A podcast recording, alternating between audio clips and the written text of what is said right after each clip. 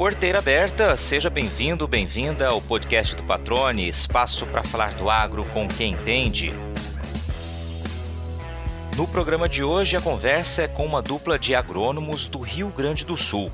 Além da origem sulista, possuem em comum a paixão pela pesquisa, que, na opinião de ambos, tem a missão de gerar informações e buscar soluções para os problemas enfrentados no campo.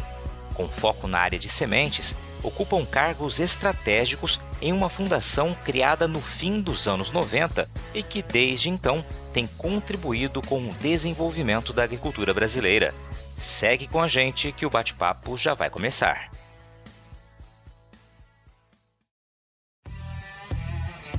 Filha de pequenos produtores, a Cassiana Kell sempre entendeu a importância da busca pelo melhor potencial produtivo das plantações para os resultados de uma propriedade rural.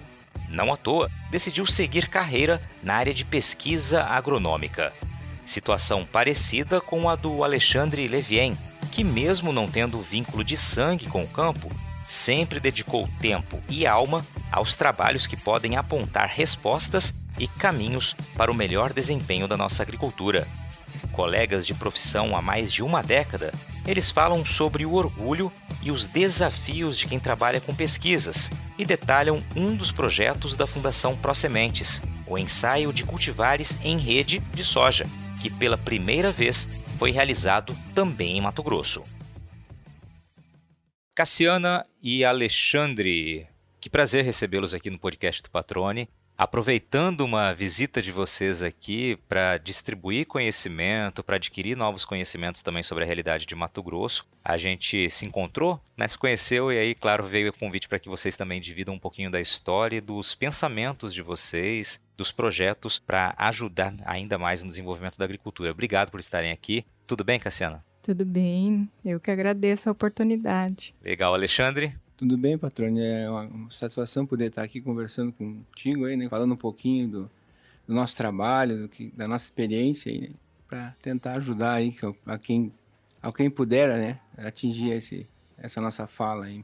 Maravilha. Vamos começar um pouquinho falando da história de cada um de vocês, a relação com o agro. Cassiana, você me dizia antes da gente começar a gravar aqui que você tem uma, uma história muito íntima com o campo desde o início da sua vida, né? Me fala um pouquinho disso daí, das suas origens. Sim, é, a minha família é ela é de Santa Bárbara do Sul, é uma cidade bem pequena lá do interior do Rio Grande do Sul, né?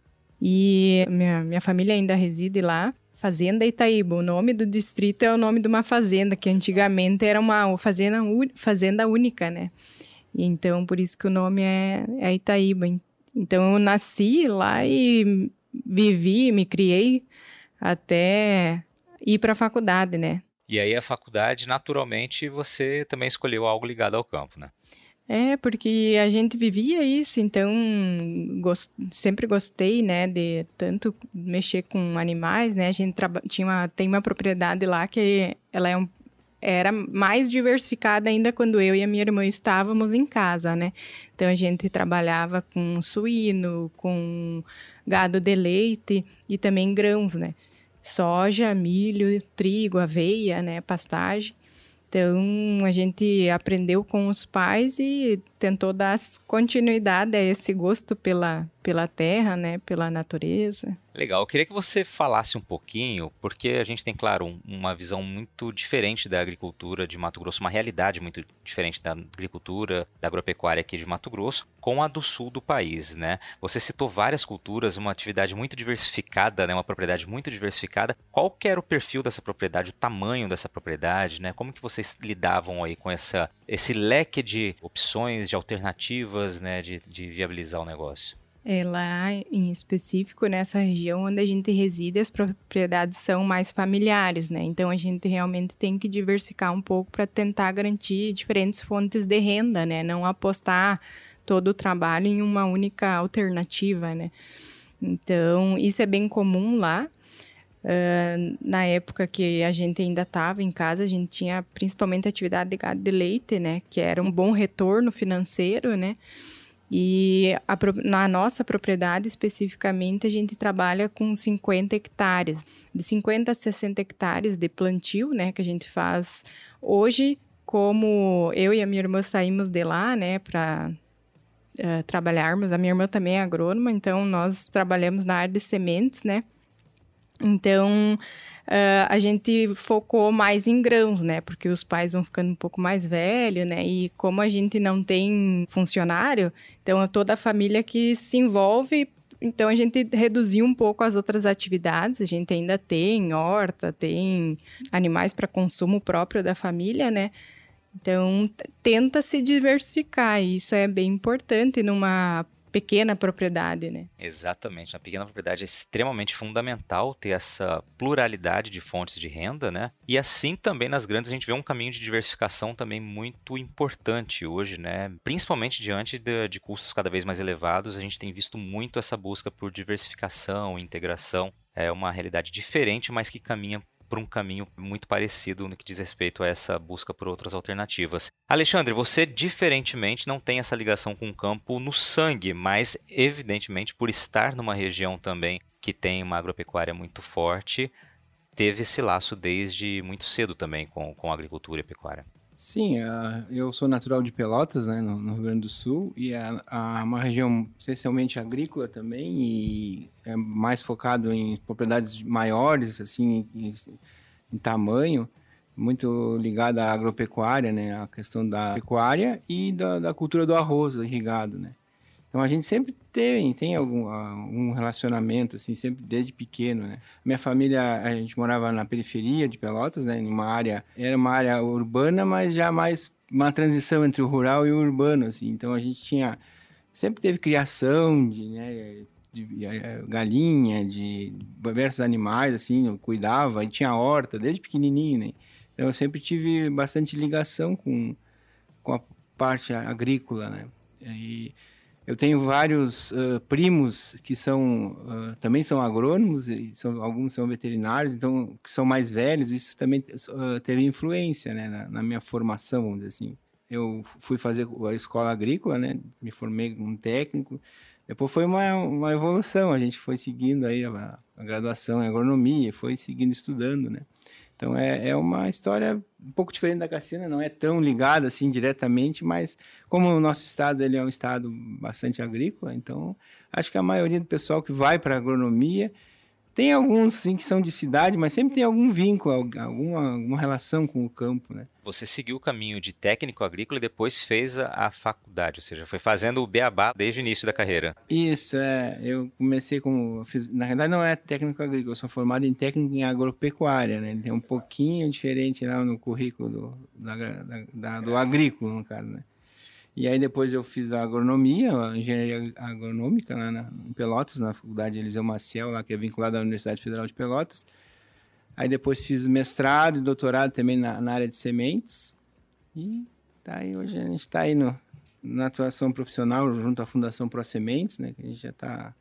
Eu vou fazer acho que 12, 11, 11 tu já vai fazer 12, né? É, a gente tá, entrou praticamente na mesma época na, na fundação é um desafio. Né? A gente está hoje à frente da, da fundação, né? E estamos aí na luta. Legal, é legal quando vai narrando o caminho, né? E passa muito rápido na hora que está contando, mas a gente sabe quantos anos são investidos ah, é, em estudo, né? Anos. E um conhecimento que é, se recicla ou tem a necessidade de reciclar a cada momento, né? A agricultura é muito dinâmica, a evolução também da, dos desafios ali também assim o são, né? Ou seja, é um estudo constante. É, nunca para, né? A gente tem que estar tá sempre se atualizando. As tecnologias vão, vão, vão, sendo geradas, tu tem que, tem que estar tá sempre ao par do que está acontecendo. E é isso que a gente, né, às vezes, tem essa dificuldade, porque é tudo muito dinâmico hoje em dia, né? Com a integração daí da, da tecnologia, da computação no, no, campo, né, da parte digital. Então, isso aí veio agregar, mas também traz novos desafios. A, a gente, é, eu já sou de um tempo ainda não, que não tinha tanto a parte de digital, digital. Claro, a gente vai agregando, né? Hoje em dia, o pessoal que se forma, é, vamos dizer assim, são nativos, né? Então, eles já nascem uhum. sabendo de, de pequenininho ali, já mexer em celular, computador e tudo. Então, esse pessoal já chegou no mercado de trabalho, né? Então, já é, é, é um diferencial grande que eles têm. Em contrapartida, a nossa experiência conta também, né? Então, acho que a mescla da, dessa, do pessoal que vem de uma uma era um pouquinho mais para trás, né? E o pessoal de hoje, eu acho que é isso que as empresas também estão buscando, né? Essa mescla do, da experiência com a juventude para agregar e conseguir superar muitos desafios que a gente tem hoje em dia aí, né? Exatamente. Quando a gente olha para trás, assim, falando de 15, 20 anos passados, a, a, evolução realmente ela foi gigantesca em muitas áreas né? e na agricultura. Acho que é um dos grandes exemplos na agricultura e na pecuária de quanto evoluiu, né? E você citou alguns exemplos aí do digital, né? Da tecnologia, das novas modernidades aí, das novas ferramentas que vêm ajudar. E quando você tem essa experiência conceitual e prática aliada a essas novas ferramentas, é realmente, como você disse, o, o, o profissional mais buscado aí pelo mercado de trabalho, né? É, nós na, na, fundação a gente também tem essa visão, né, de estar tá agregando pessoas uh, novas, uh, trazendo, né, uma nova visão. Uh, a gente tem a turma mais da base, vamos dizer assim, sempre buscando melhorar os processos, eh, informatizar tudo que é possível, né, para a gente conseguir caminhar junto com essa evolução aí. Você já visitou uma sementeira de soja? Tem curiosidade em saber como é uma unidade de produção e todas as etapas do beneficiamento das sementes? Então, olha só que legal essa novidade que reforça como a tecnologia e a inovação caminham juntas com o desenvolvimento do agronegócio. Uma empresa de produção de sementes sediada em Mato Grosso acaba de lançar uma plataforma de visita virtual que vai te levar para dentro da sementeira sem que você precise sair de casa é a AgroSol 360. Com ela, você pode fazer um tour completo pelas instalações da empresa, como unidade de beneficiamento, laboratório, canteiros de emergência, estações de tratamento de sementes e armazéns. Olha, eu fiz essa visita virtual e sou testemunha de que a experiência vale muito a pena, viu? E olha que legal!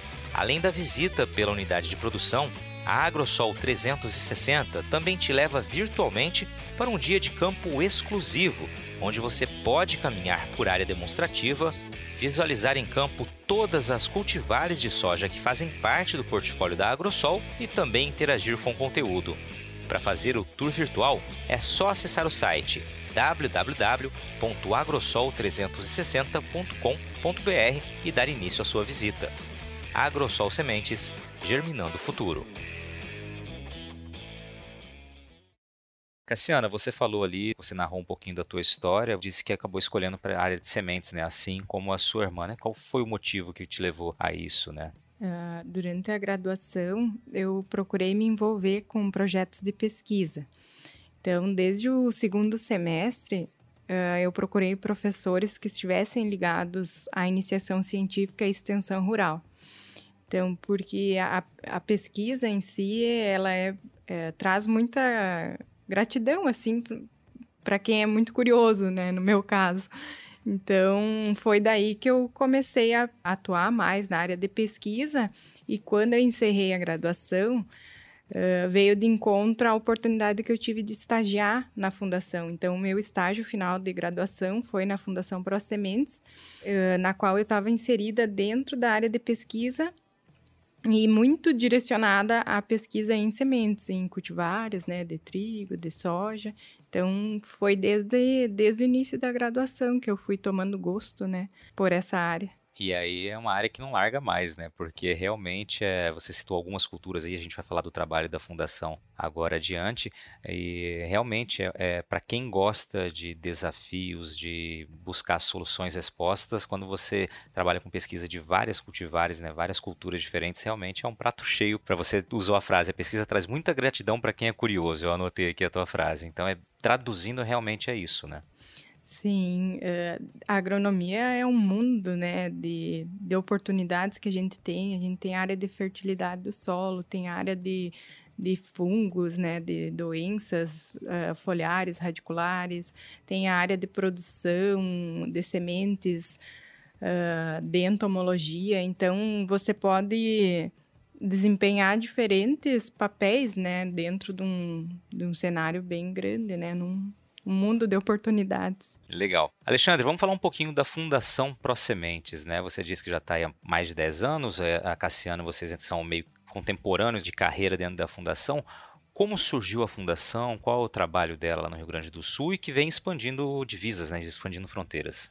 Isso, a fundação ela foi, vamos dizer assim, instituída em 1999 por um grupo de produtores de sementes do, do Rio Grande do Sul que tinha o objetivo de aportar recursos para a geração de cultivares de soja, trigo, triticale, azevém, outras espécies para Embrapa Trigo lá do Rio Grande do Sul, né, que fica baseada em Passo Fundo.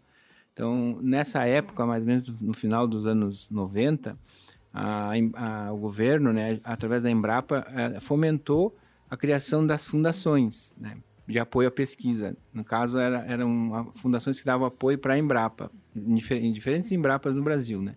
A nossa foi criada para apoiar a Embrapa Trigo, na geração de, de, novas cultivares, porque foi uma época que uh, tinha poucas cultivares, né, então queriam fomentar o desenvolvimento de, de materiais. Né, de, então foi aí que foi criada a fundação.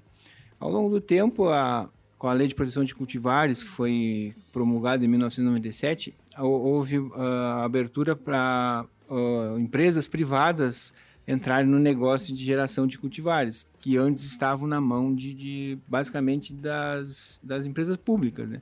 estaduais e a Embrapa, mais resumidamente assim. Né?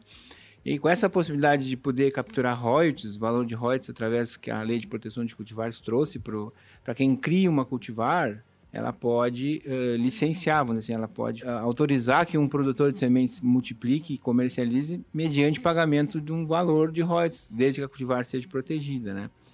Então isso aí trouxe investimentos grandes no, no setor de sementes no Brasil, né? nessas culturas soja, uh, trigo, ou, outras culturas, né? Então a fundação, como tinha essa parceria com a Embrapa, não estava andando muito bem. Então a fundação em 2004 para 2005 ela rompeu uma exclusividade que ela tinha com a Embrapa né, nessa parceria e foi buscar caminhos. Né? Então os caminhos que a fundação encontrou foi a prestação de serviço para se manter viva no mercado, né? Não não, não acabar com a, senão teria que ser parado a existência da fundação. Né? Então aí houve a possibilidade de se tornar uma entidade certificadora de sementes, né? Que foi a primeira entidade certificadora do, do, Brasil, de acordo com a nova lei de sementes, que é de 2003. Então, nós, ali foi um divisor de, mar, de água né, para a fundação, que aí a fundação começou a certificar do Rio Grande do Sul até o Mato Grosso. Nós certificamos aqui no Mato Grosso também, muitos produtores são nossos clientes, e do, e do Brasil afora. Hein? Isso trouxe uma, dizer, uma sustentabilidade para a fundação poder manter e foi agregando novos serviços. Como já tinha a estrutura toda de experimentação na época da parceria com a Embrapa, a fundação começou a prestar serviço para empresas né, que queriam contratar ensaios, com né, vários tipos de, de, de pesquisas na, na, área, de, mais vinculada à área de geração de mais parte de sementes, né? pesquisa, né, prestação de serviços em experimentação, certificação, depois a gente agregou o licenciamento de cultivares, que aí a fundação ela não tinha programa de melhoramento genético, mas ela fazia faz parcerias com os obtentores, que são os geradores das, das, das cultivares, né? Vamos dizer assim, as empresas que geram os cultivares. E então ela licencia cultivares com exclusividade para os seus clientes, assim, os seus instituidores ou até para não instituidores também, produtores de sementes no caso, né? E treinamentos na área de sementes também. A gente participa de muitos treinamentos, né? Presta serviço para o, basicamente para os produtores de sementes, né? para ajudar eles nessa tarefa aí de, treinar o pessoal. Ah, o objetivo final é sempre que o produtor consiga ter os lotes de sementes sempre né, o melhor possível lá para oferecer para os seus clientes, lá, os agricultores. Né? Então, bem resumidamente, esses são, é, são os trabalhos que a Fundação presta hoje, né? que isso vem numa caminhada, foi sendo agregado ao, longo de 15 anos, assim, que foi depois do rompimento dessa parceria, que foi, a cada ano a gente está sempre correndo atrás, procurando melhorar, agregando pessoal no nosso time, né? É, pessoas novas, pessoas já com uma certa experiência, para a gente conseguir estar tá sempre entregando o melhor serviço para o cliente. Né? Maravilha. Vocês estão sediados fisicamente onde hoje? A nossa matriz fica em Passo Fundo, no Rio Grande do Sul. Né? Temos uma filial em Campo Mourão, no Paraná, e um escritório, que a gente chama de escritório de negócios, que é em Rondonópolis. Legal. Cassiana, e aí você ocupa um cargo lá que é responsável pela questão das, justamente das experimentações, né, dos ensaios. Queria que você falasse um pouquinho desse trabalho, já falando dos ECRs, né, que aliás foram um dos motivos que fizeram vocês estarem aqui em Mato Grosso. Sim, a, área de pesquisa, como o Alexandre comentou, foi uma, é uma das mais antigas da empresa. Ela nasceu junto com a empresa. Então, a unidade de pesquisa era responsável por fazer essa rede de VCUs para as linhagens de trigo e soja que eram desenvolvidas pela Embrapa Trigo. E aí, a partir lá da, dessa mudança de negócio, né, onde a fundação deixou de ser exclusivamente parceira da Embrapa, nós passamos também a, a oferecer os nossos serviços de experimentação para diversos obtentores, né? é, tanto em culturas de inverno e quanto em culturas de verão.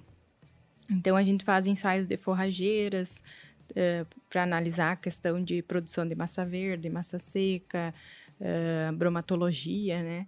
Também trigo e soja para avaliar a produção mesmo, né? E o grosso assim da experimentação é com o objetivo de lançar novas cultivares, né, com maior produtividade, adaptadas para cada ambiente, né? E o projeto ECR, ele nasceu em 2008, com a cultura do trigo, lá no Rio Grande do Sul, com a Federação da Agricultura do Estado nos apoiando, né, financeiramente nesse projeto. E expandiu na safra 2009 para a cultura da soja lá também. Então, a gente fazia tanto o ECR de trigo quanto de soja até o sul de São Paulo, o sul do Mato Grosso do Sul, onde nós atuávamos também com uma, uma área de pesquisa lá em Campo Mourão, no Paraná. Só que diferente de, do estado do Rio Grande do Sul, a gente não conseguiu o suporte financeiro uh, das outras federações desses outros estados, Santa Catarina e Paraná. Então, nós deixamos de fazer a parte de, de condução dos ensaios de cultivares em rede, fizemos só no Rio Grande do Sul um período. E atualmente a gente expandiu aqui para o Mato Grosso, né, em função do Senar MT e da Associação dos Produtores de Sementes do Mato Grosso estar nos apoiando também financeiramente aqui. Então, o projeto ele nasceu, né, de uma demanda que existia muito forte por parte dos produtores, dos agricultores que necessitam desse tipo de informação, né?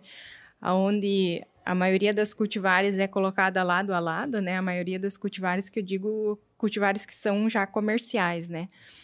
E todas são colocadas na mesma situação, em diferentes ambientes, né? A fim de identificar o comportamento delas em cada realidade. Então, o ECR é uma ferramenta que está é, que é conduzida pela equipe de pesquisa, mas a gente também faz outros tipos de experimentação, né? dentro da nossa unidade de negócios que a gente chama lá na, na empresa, né? Se puder falar um pouquinho sobre essas outras experimentações? Essas outras experimentações, então, a gente faz teste de tratamento de semente. Por exemplo, tem um produto novo no mercado, a empresa nos solicita Uh, às vezes ela já vem com um protocolo definido sobre a metodologia, a forma de condução, né? O local que ela quer que a gente avalie, uh, enfim, um protocolo. Ou tem algumas que nos pedem sugestão de como conduzir aquele projeto, né? Então a gente monta em conjunto com o cliente, né? Esse projeto e desenvolve com a nossa, nossa infraestrutura, né? E pessoal e posterior à colheita a gente elabora o, re relatório e fornece para o cliente para que ele utilize da forma que ele bem lhe, lhe convir esses dados. Então, hoje nós somos em 10 pessoas na equipe de pesquisa, tanto aqui no Mato Grosso quanto no Rio Grande do Sul. Na época da safra, a gente tem mais, eh, geralmente, estagiário também, né, no grupo, ou uh, funcionário temporário. E a gente conta muito com áreas de produtores rurais. Então, a fundação não, não tem área própria, né? É justamente por isso, para nós termos a real condição do produtor, né? Maravilha. E isso tem um valor, assim, né? É quase que imensurável para o produtor rural, porque, como você disse, no caso do ECR, por exemplo, né, são várias cultivares que estão disponíveis ali, que vão ser colocadas à prova, entre aspas, numa mesma condição, mesma situação de solo, enfim, de adubação, de clima. É, o que, que se gera para a gente trazer para quem está nos ouvindo de pesquisas como essa, de trabalhos como esse? A gente gera informação, né? Basicamente, informação de, de comportamento frente a, a, a ciclo, a, ao acamamento, às vezes a gente passa por uh, efeitos climáticos durante o percurso né, do desenvolvimento. Já tivemos ensaios perdidos por granizo, por exemplo, por geada, né, no caso do trigo. Ataque de vaca também, né? é, tivemos uma invasão uma vez que acabou condenando o ensaio, né? E isso é normal para quem trabalha com pesquisa, né? Porque a gente está num ambiente que não tem controle, né? É, são os desafios que muitas pessoas não veem, não enxergam, né? E de fato tem todo aquele trabalho ali, aquela rotina, e às vezes eventualidades aí acabam pondo a perder aí um trabalho de bastante tempo. Agora a pergunta é para você que é produtor rural. Você costuma vender suas máquinas e caminhões usados? E o que você acha desse processo? Há muita demora? Envolve muitos intermediários? E no caso da compra de uma máquina nova, a concessionária leva a sua usada como parte do pagamento? Olha, assim como você, a Rutec sabe o quanto pode ser complicada a comercialização destes ativos e por isso decidiu inovar para acelerar e facilitar todo esse processo. Além de uma plataforma moderna, a Rutec oferece todas as soluções, desde o início até o pagamento, com transparência, segurança e comodidade para que você possa se preocupar com o que mais importa, o seu negócio. Para conhecer e aproveitar todas as facilidades, basta acessar www.rutec.com.br. Rutec, seu portal de compra e venda de máquinas. Na tua visão, Alexandre, qual é o papel da pesquisa? Eh, a gente ouviu aqui um pouco da Cassiana falando do trabalho que vocês fazem, né? E que gera-se informação, né? Ou seja, o produtor vai ter aquela informação validada por profissionais capacitados, experientes, né? Que realmente estão fazendo aquilo sem pensar em marcar A, B ou C, né? Ou seja, estão fazendo para realmente levar um propósito ali para o campo. Qual que é o papel na sua avaliação da pesquisa? É bem isso que a Cassina falou, é gerar informações, né? E, ou, ou tentar buscar né, é, meios para resolver problemas. Então, a maioria das vezes é, é, ela é desafiada, vamos dizer assim, né? É o que está acontecendo agora com essa questão da anomalia, né? Da soja, o quebramento, o tombamento aí. Então, os, os pesquisadores estão correndo atrás, estão tentando descobrir o que está acontecendo. A gente participou do evento ali da Fundação MT, né? Do, que vários pesquisadores de diferentes uh, assim, vertentes de, de solos, de parte de produção, né, fitopatologia, e eles estão se debruçando né, da Embrapa, de várias entidades, né, da Fundação MT, e até agora já já estava no segundo, terceiro ano desse problema e não se sabe ainda com certeza qual que é a, o, a causa principal, vamos dizer assim, a raiz do problema, né? Então a pesquisa, é, no meu entendimento, ela, ela é desafiada a resolver problemas ou ela pode estar na frente também ajudando a, a evitar problemas assim futuros, né? Então é fundamental um país que não tenha uma, um setor mais estruturado de pesquisa, ele é fadado a, acho que é um insucesso. Né? Então na área na área da, da, da do agro, o Brasil está muito bem servido, né? De muitas entidades de de renome, pesquisadores muito dedicados. Eu penso que a gente está bem. E sempre vai ter problema. Isso aí a gente tem que estar tá ciente em qualquer ramo de atividade. Né? Só que a agricultura, como diz o nosso presidente lá da fundação, é, é a indústria céu aberto. Né? Então, é, tudo acontece ali, é uma interação muito grande de fatores ali durante um, um período, né? um ciclo produtivo e que às vezes algumas coisas acabam escapando, né? Muda uma condição e tudo. Então, dificilmente consegue prever tudo. Então, a pesquisa está aí para ajudar nesses momentos. É uma indústria a céu aberto, né? uma frase que realmente muita gente usa, é uma indústria tropical a céu aberto, ou seja, gera um desafio maior ainda, né? É bem isso. É, é muito dinâmico a agricultura do Mato Grosso, cara. Ela não para nunca, né? A gente percebe. Estão colhendo e as máquinas já vêm atrás, né? semeando a próxima safra. E é uma, né, e tem que, e tem que ser assim mesmo, né, porque eu, tem que otimizar o uso da, da terra, né, o recurso, tem que fazer girar, porque os custos cada vez mais altos, né, tá mais, exigem mais da, dos negócios para se manter viável, né. E a gente precisa produzir alimento para a população, né? Que é esse o nosso acho que o maior papel, né? Espera-se muito do Brasil, né, realmente, nos próximos anos, com a população mundial crescendo a passos largos, né, a necessidade de produção de alimento ser maior fica, evidentemente, nas costas de quem tem condições de fazer isso, que é o Brasil. Então, há uma expectativa muito grande, uma responsabilidade, eu diria, muito grande, né? Sim, todo mundo está de olho no Brasil, né? Tem que alimentar o próprio Brasil e ainda ter excedente para conseguir alimentar uma parte do mundo também. Né?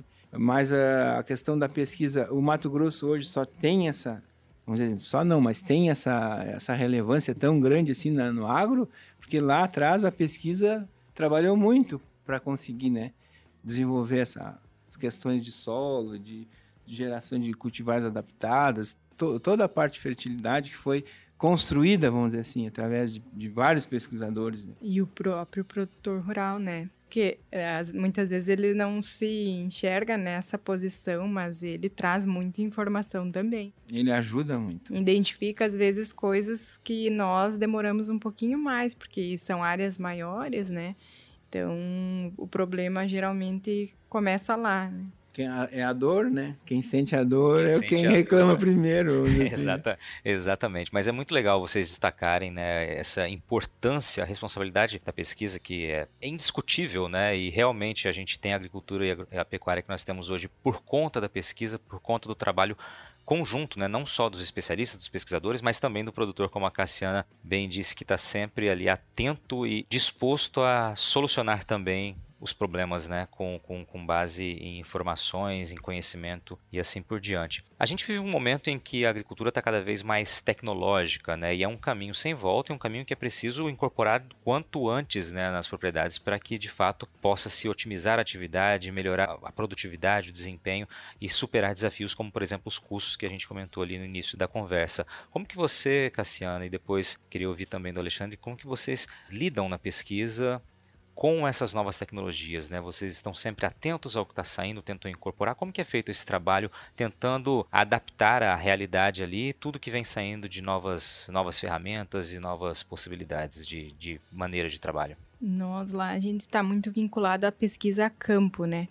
Então, a gente tem dificuldade desde. Já evoluiu muito isso, né? Mas eu lembro há 10, 11 anos atrás, quando entrei na fundação, não se tinha muita disponibilidade, por exemplo, de colhedor experimental, semeador experimental. Então, são, são equipamentos muito específicos para aquela função e eles são muito caros. Muitos deles são não tem aqui no Brasil, a gente tem que importar, né?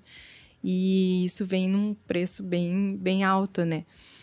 Uh, mas a gente tem tentado, né, uh, implementar essas novas tecnologias, melhorar, por exemplo, uma semeadora, né? Você semear com uma semeadora mais moderna, a distribuição é muito melhor. Então, isso tudo influencia lá depois no stand inicial na, e no final na produtividade, né?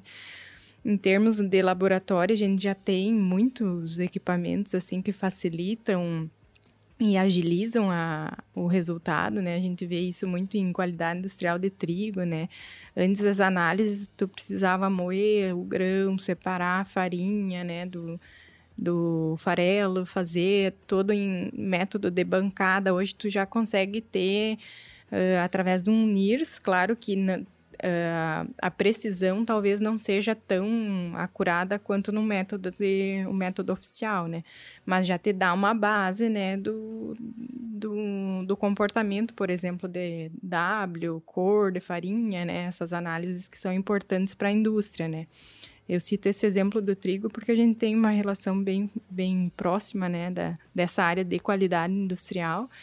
Uh, na, no caso da soja, análise de proteína e de óleo, né, hoje são bem mais ágeis os métodos disponíveis do que há 10 anos atrás. E a pesquisa, para a pesquisa, isso é muito importante, porque acelera na, na solução de problemas, né? Dentro do melhoramento genético, a gente evoluiu muito com a edição gênica, né? Uh, podendo encurtar aí prazos de lançamento de cultivares que eram 12, 14 anos, encurtar para 8, 10 anos, com a possibilidade também não só do, da edição gênica, né, mas a possibilidade de trabalhar em ambientes uh, com duas safras, possibilitando fazer duas safras no mesmo ano, né? Então, a gente tem tentado acelerar o processo com tecnologias, né? Uh, disponíveis no mercado, só que elas ainda, ainda são bastante caras, né? Esse é um desafio, conseguir trazer para uma realidade, né? E como que você avalia esse cenário, complementando, Alexandre? A Cassina falou bem ali, a questão da pesquisa, ela é, tudo é caro, é um tamanho, vamos dizer assim, reduzido de equipamentos, mas o preço muitas vezes equivale a um equipamento de um produtor, né, normal, assim.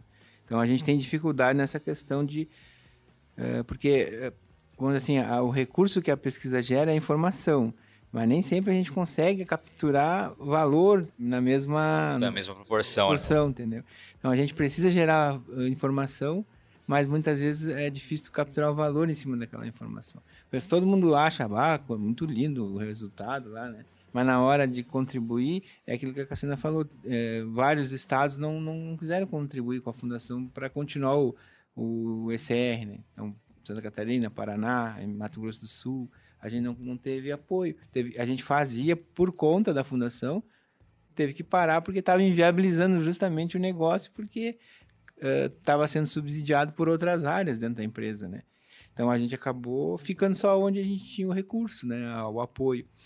Mas a gente procura sempre estar tá, uh, alinhado, né, com que vem vindo de tecnologias, uh, os equipamentos que vão, a, a gente está sempre adquirindo equipamento novo, agregando pessoas no nosso time, né, conforme a, a, porque a gente é bem pé no chão, né? Então, conforme a gente vai caminhando, vai tendo necessidade, a gente vai agregando pessoal, vai aumentando né, a, o parque de máquinas, equipamentos, porque é tudo para manter também é bem caro. Uma manutenção de uma, uma colheitadeira de parcela é o preço de um carro, né? Para te ter uma ideia. Só uma manutenção. E todo ano tem que dar manutenção no no final da safra, preparar para a próxima. Né? Não que a gente não consiga fazer com uma estrutura, vamos dizer assim, um pouco mais antiga, né? Eu até estava lembrando, né? A gente tem um contador de sementes lá que facilita muito a informação de PMS, né? Então, antigamente a gente tinha que contar manualmente, grão a grão ali, né? Ou nos tabuleiros, por exemplo, de soja, né? Hoje a gente quase só se estraga o equipamento lá e você faz a leitura de várias amostras, enquanto no método lá tradicional demoraria muito mais, né? Não que não se faça, mas vai demorar um pouco mais. É, são exemplos de ordem prática, né? Mas que para quem trabalha assim no dia a dia isso faz diferença. Né? Faz diferença. Então tu tem um contador de sementes que faz lá 500 contagens num dia e quando tu faz manual tu faz 50, né? Então é, é quando tem bastante volume de trabalho isso faz muita diferença, né? E só que para isso tem que ter recurso. E então a pesquisa, a pessoa tem que apoiar a pesquisa, porque senão a gente não consegue resolver os problemas, não consegue ajudar também. Né? É, essa é uma via de duas mãos e eu acho que é muito importante você tocar nesse assunto, né? Porque como você disse, é muito bonito ver o resultado ali, ver a contribuição, a informação que gera, mas é uma atividade custosa, é um trabalho de, muitas pessoas ali, e vocês exemplificaram aqui com o gancho da tecnologia, né, o quanto é preciso de investimento para que você dê agilidade ao processo, para que você tenha ainda mais confiabilidade nos resultados, né, com as novas ferramentas que estão disponíveis. É isso aí, a gente está uh, informatizando muitos processos, né? Com um sistema, com... então uh, precisa investir em, em, em, computador, em tablet, em, em programador para o cara fazer lá, porque a gente não é, a gente é agrônomo, a gente não é programador. A gente sabe dar as coordenadas, mas tem que ter quem programa, então tem que contratar um, um programador. Então isso tudo né, melhora, facilita, agiliza, mas é o, né, o investimento que a gente fala. Mas isso aí a gente vem fazendo ao longo do tempo, né? Conforme eu falei, vai sendo pé no chão, dia a dia. E as coisas vão evoluindo. Na nossa, eu estou falando da nossa empresa, acredito que na, todas as empresas sejam seja assim, né? Algumas têm mais recursos, outras têm menos, mas no fundo todo mundo busca a mesma coisa, né? Exatamente, mas são desafios que fica claro pelos resultados que você geram que não, não são desafios que vão impedir que o trabalho aconteça, né? Acho que isso é sempre fundamental mostrar que além da, dessa contribuição, dessa missão que vocês têm, eu percebo conversando com vocês e com outros pesquisadores que já tive o prazer de conversar, que realmente é, quem está envolvido com pesquisa, está envolvido com, está envolvido com, com paixão, com amor, realmente com muita dedicação. Né? Eu acredito que isso está muito claro aqui para quem está nos ouvindo pela, pelas falas de vocês.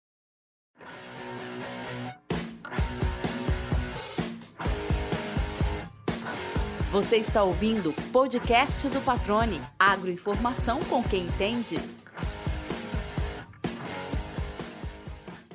Queria só trazer mais um tema aqui antes da gente partir para o fim do programa, que é a questão dos biológicos. Né? A gente tem vendo muitas biotecnologias, inclusive na revista que vocês lançaram né, recentemente agora, falando dos estudos aqui em Mato Grosso, tem alguns capítulos ali que falam sobre os biológicos. Né? Cassiana, como que você vê esse momento também agora das biotecnologias cada vez mais presentes no campo e um caminho muito interessante de ser observado né, e muito promissor também? Como a gente falou antes da interdisciplinariedade entre os profissionais de cada área, uh, as ferramentas elas também têm que ser utilizadas nesse sentido, né? Então, os biológicos eles vêm agregar e muito, na minha concepção, nas práticas de manejo.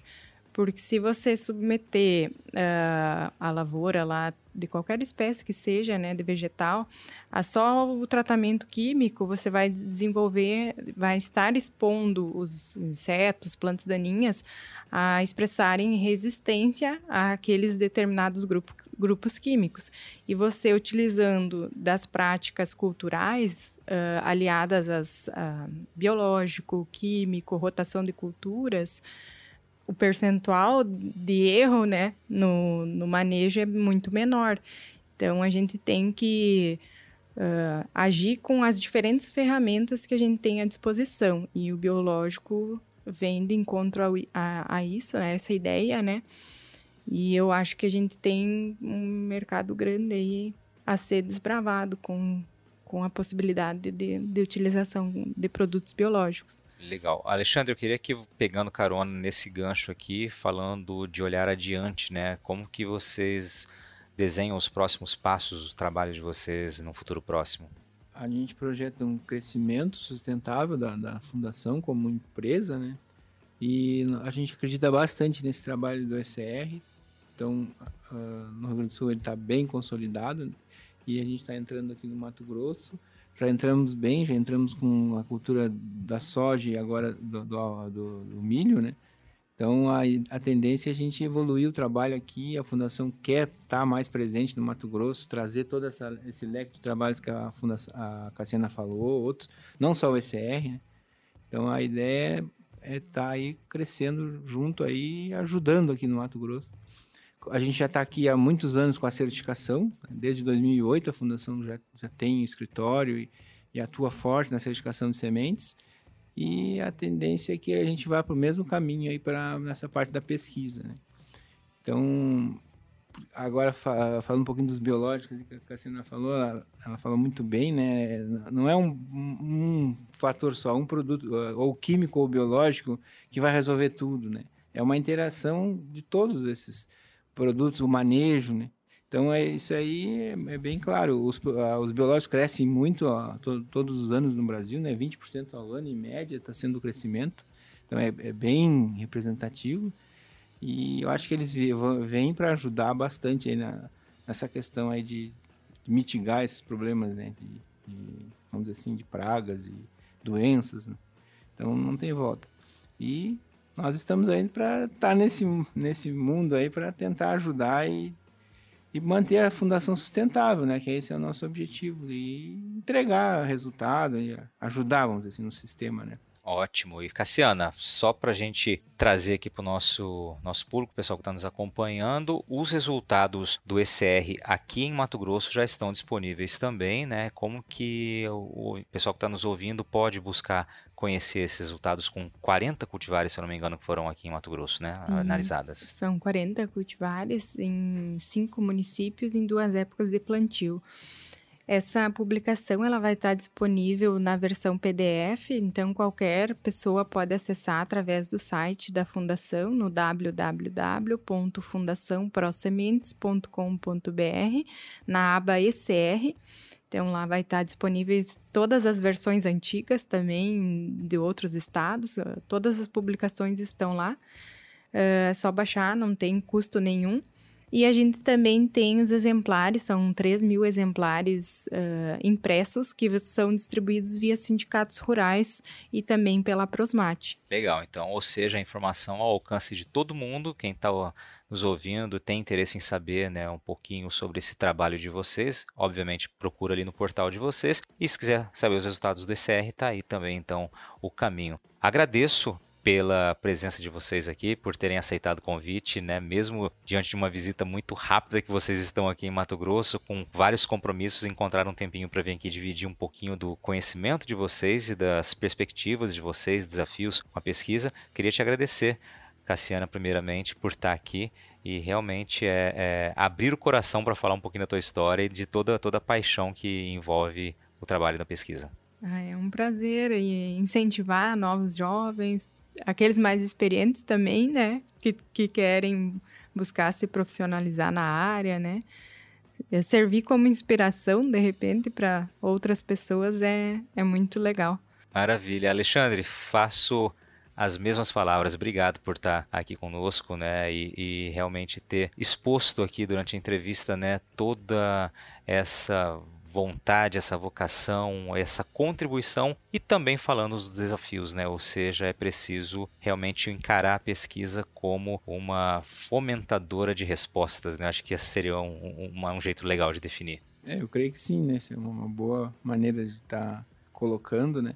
E eu que agradeço, né, pelo convite. Acho que é bem legal a gente poder falar do trabalho da gente, né, da, da, empresa que a gente trabalha, também falar um pouquinho da vida pessoal, né, como que a gente se formou, da onde que a gente vem, né, que a gente não nasce dentro da empresa, né, a gente vem, tem uma história anterior, isso é bem, bem legal.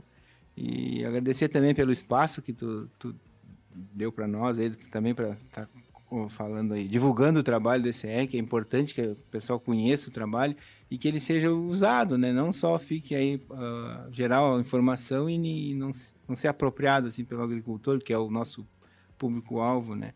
né? Do trabalho. Então, agradecemos aí a, pela oportunidade. E aí, gostou do bate-papo? Então dá aquela força e compartilha essa entrevista com os seus contatos. E olha, aproveita para mandar aquele feedback dizendo o que você está achando do podcast do Patrone. Pode criticar, elogiar, sugerir temas e pessoas para dividir boas histórias aqui nos próximos episódios.